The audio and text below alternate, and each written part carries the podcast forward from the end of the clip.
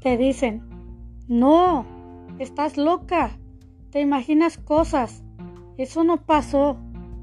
Pero el problema es que si pasó y estás segura y seguro de ello, bienvenida o bienvenido. Probablemente has sido víctima del famoso iluminación de gas. La famosa iluminación de gas es un tipo de abuso emocional que busca manipularte de manera sutil y casi imperceptible para que dudes de tu propio criterio o memoria.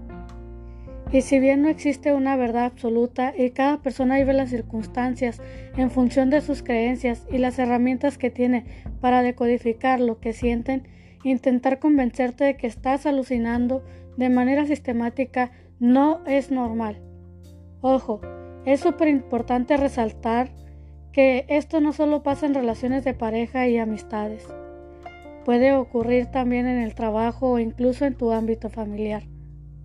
Iluminación de gas aquí en China. Mi consejo después de haber vivido iluminación de gas en varias experiencias es el siguiente.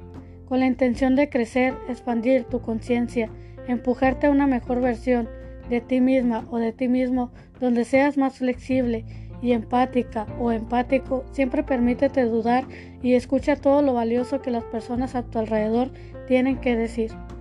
Pero si alguien te está orillando sistemáticamente a que dudes de ti misma o de ti mismo, es decir, te invita sistemáticamente a que creas que ya se te zafó un tornillo, eres demasiado sensible y no eres confiable.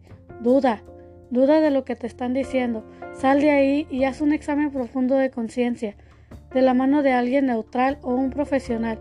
Siempre escúchate a ti y a tus sentimientos, tus pensamientos y tu cuerpo. Si algo no se siente bien, explora por qué.